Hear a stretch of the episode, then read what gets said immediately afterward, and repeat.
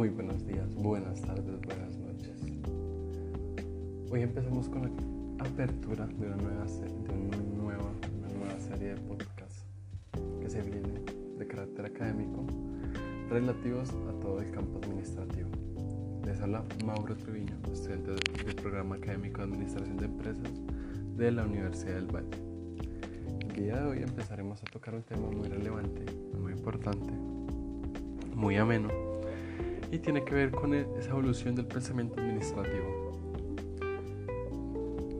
Eh, todo esto referenciado hacia autores y libros tales como Organización Racional del Trabajo de Taylor y la teoría clásica de Fayol, afianzado de otros autores que iremos desarrollando próximamente. Este enfoque clásico de la administración que se ve desde su fundamentación se viene a partir de necesidades. La mayoría de teorías parten y surgen a partir de una necesidad. Entonces podemos ver que el origen de este enfoque clásico se remonta en consecuencia a la, a la revolución industrial, donde podemos ver un crecimiento acelerado y desorganizado de las empresas y la necesidad de aumentar la eficiencia y la competitividad que pueden llegar a dar estas, estas organizaciones. Entonces, el propósito de estos autores es poder organizar esos procesos de trabajo, poder encontrar, poder eh, llegar a encontrar un, ajuste, una búsqueda de salarios más elevados para desembolsar así eh, ese cambio de trabajo por, por moneda, por, por, poder encontrar ese, ese nivel justo en el que se le remunera al trabajador por el trabajo que ofrece. Entonces aquí hablamos de que se empiezan a aplicar sistemas, de, eh, de que empieza a haber una organización funcional, ya hay un sistema de costos, estudio de los movimientos, del tiempo del mercado. Hay un énfasis en la investigación, planeamiento, control y cooperación de todo el proceso que involucran todas las empresas. Entonces aquí llegamos al momento en el que Frederick, Frederick Taylor eh, en su libro suelta, eh, pone una frase muy interesante que es, si el patrón aumenta utilidades, el trabajador obtiene el máximo de prosperidad. Y podemos ver reflejado en esta, en esta frase que la intención de Taylor es demostrar que en el momento en el que el trabajador sea lo más eficiente posible, cuantitativamente hablando, este tiene una remuneración, una prosperidad, en otras palabras, un sueldo, una gratificación por el trabajo que se le está, que se le, se le que este da. Entonces empezamos a, encontrar una estandarización del trabajo, una remuneración alta, una programación y ordenamiento de trabajo, todo este tipo de cosas que, que se empiezan a, a ver involucradas en el pensamiento administrativo en su principio. También podemos encontrar muchos autores que llegan a las metáforas, llegan a, crear metáforas con respecto a las empresas, de, de, que las empresas pueden ser un hormiguero, pues que es muy, muy superficial este, este, esta metáfora de que pues los trabajadores representan las hormigas y todas, todas estas trabajan por un, por un objetivo en común. Que pues eh, obviamente también hay representaciones en esta metáfora más complejas como que los administradores, los fundadores de la empresa son representados por, por la cigarra y, y, ese tipo de cosas. Entonces empezamos a ver varios, varias metáforas como la colmena, siendo los trabajadores ya no hormigas o sino eh, abejas, que son pues tienen esta distinción de trabajar por un bien común y que esa representación de, de, líder, viene a ser eh, la abeja reina, todo este tipo de, de, de metáforas que se vienen a dar en la empresa. Entonces, ¿a qué llegamos? De que se ve al trabajador como eh, una máquina.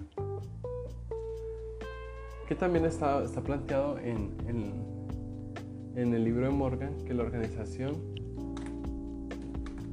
la organización, en las organizaciones como máquinas, los trabajadores en las organizaciones son como máquinas, como que solo representan ese recurso humano. Anteriormente se hablaba de recurso humano como, una forma de maquinizar a, los trabajadores en torno a, la empresa, que solo funcionan en pro de dicho objetivo beneficia al dueño, al administrador.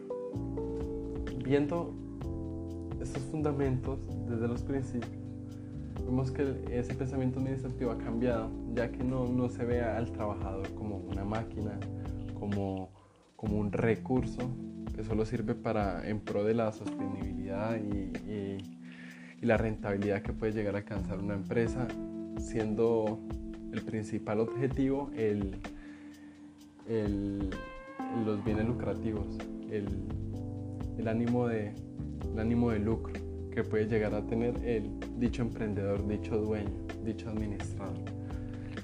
Ido evolucionando y ya se ve, se le da una mayor relevancia, una mayor importancia al trabajador.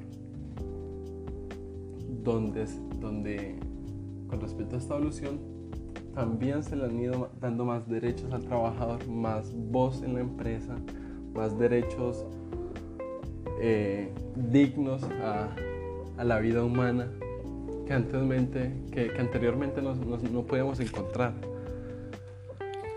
Reflejado pues claramente en, el esclavismo y, y, poco a poco ha ido mejorando. Aunque son pasos agigantados los que ya ha dado ese pensamiento administrativo,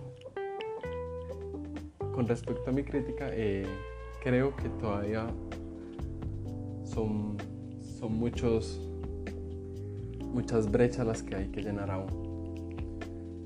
Porque en la actualidad podemos ver explotación laboral, eh, trabajo remunerado de una forma ingratificante, que, que, pues en el caso de Colombia podemos ver que, el salario mínimo legal vigente se ve muy corto la necesidad, para suplir las necesidades más básicas de, de una persona. Entonces, podemos también eh, encontrar de que ya los administradores reiteradamente no ven a un, a un trabajador como un recurso que puede explotar la empresa.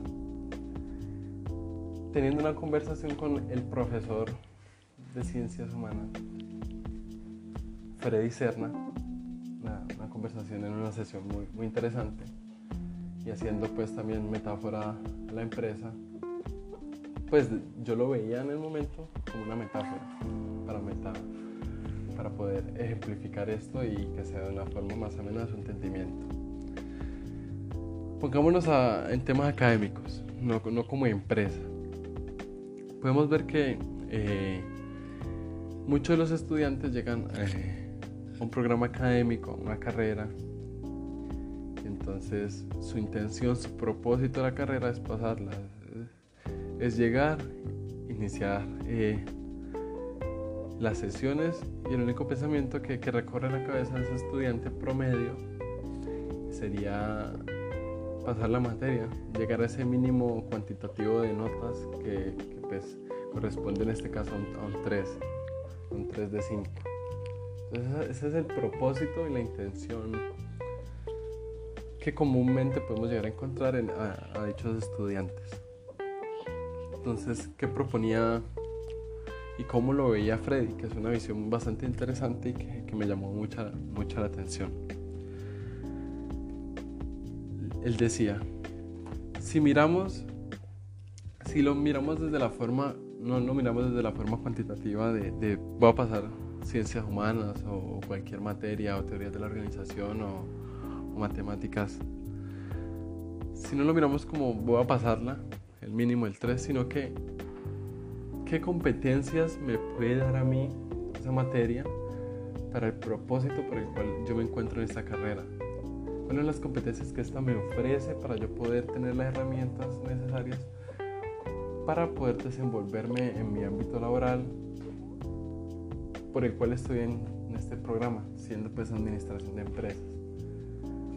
Entonces, si, hacemos una, una introspección finalizando el curso, finalizando todas las sesiones, todas las materias, y en vez de mirar, bueno, me fue muy bien, saqué eh, una nota muy alta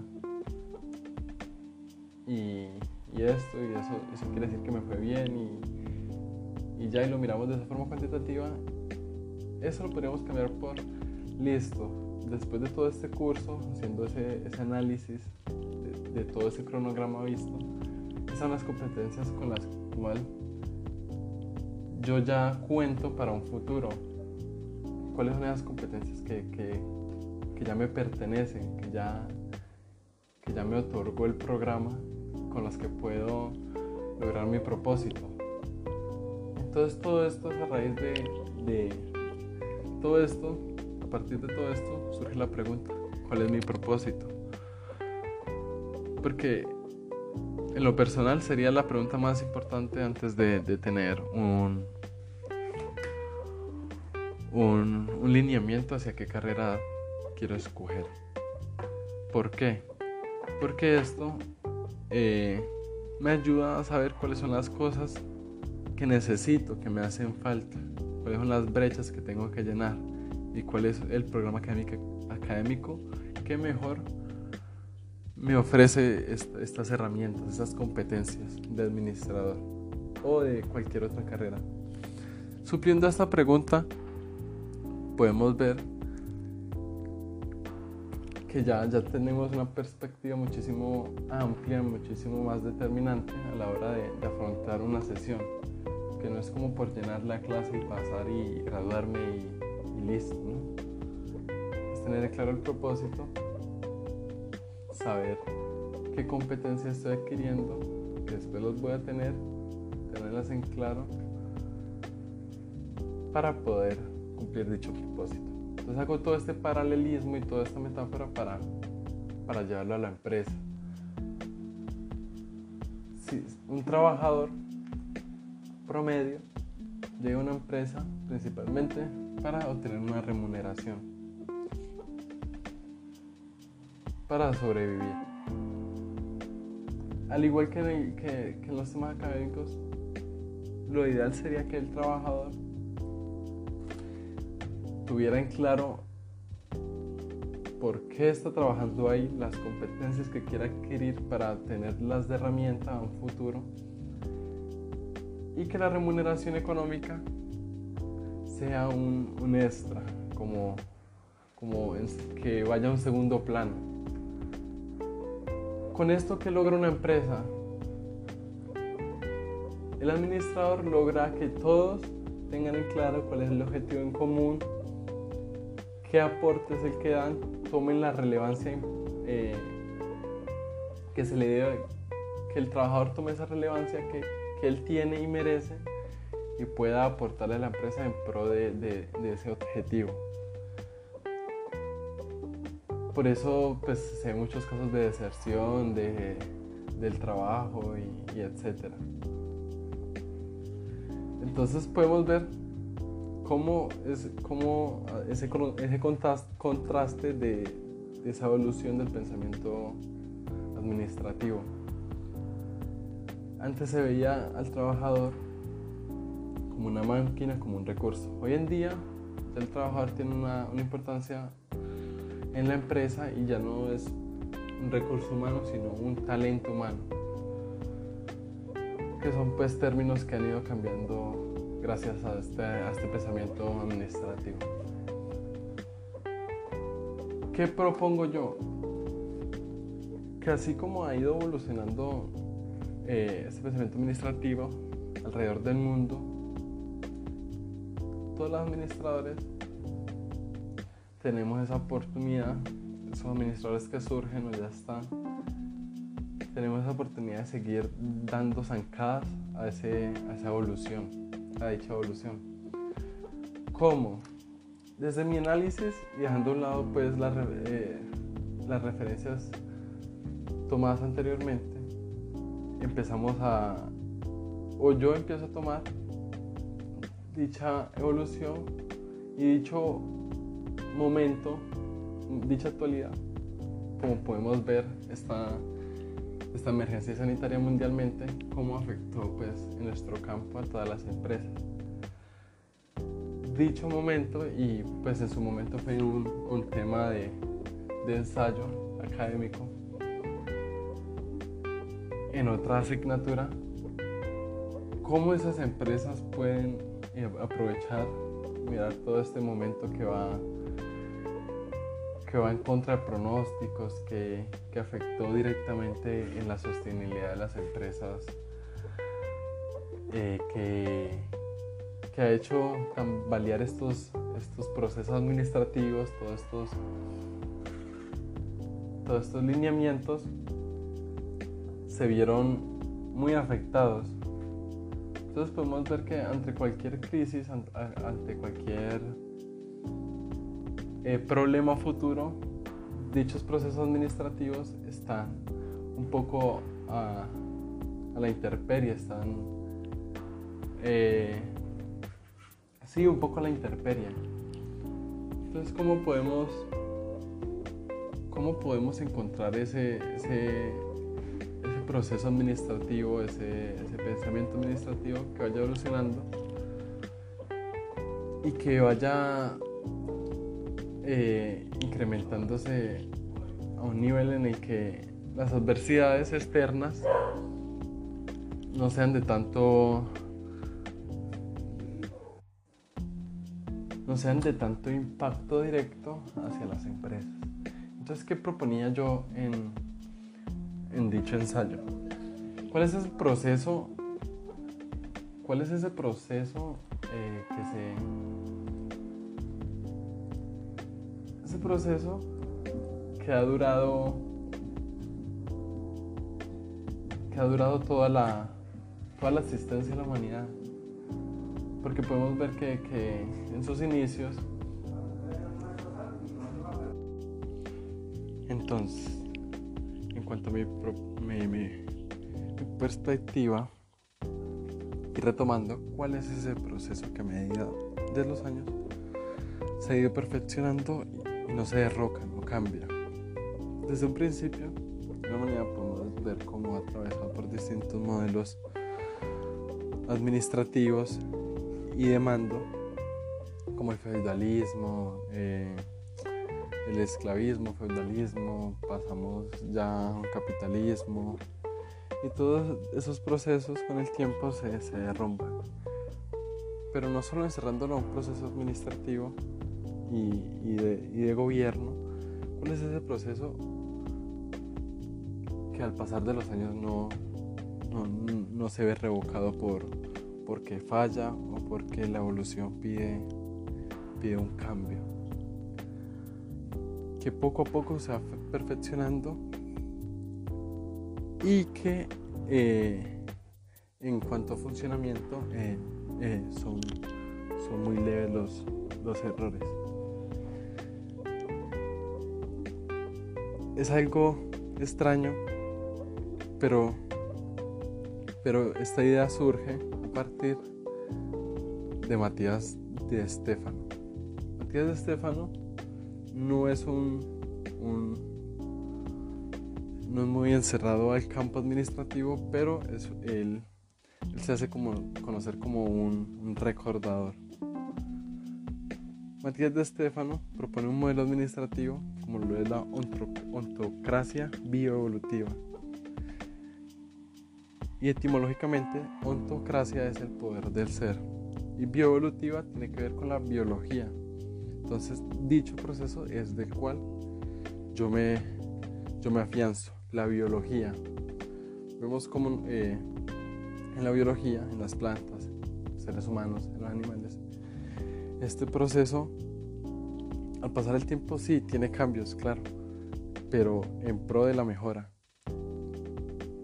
Cambios como eh, el surgimiento de, los dedos para agarrar cosas, todos estos cambios biológicos vienen a partir de necesidades que surgen a partir del tiempo, pasar de los años.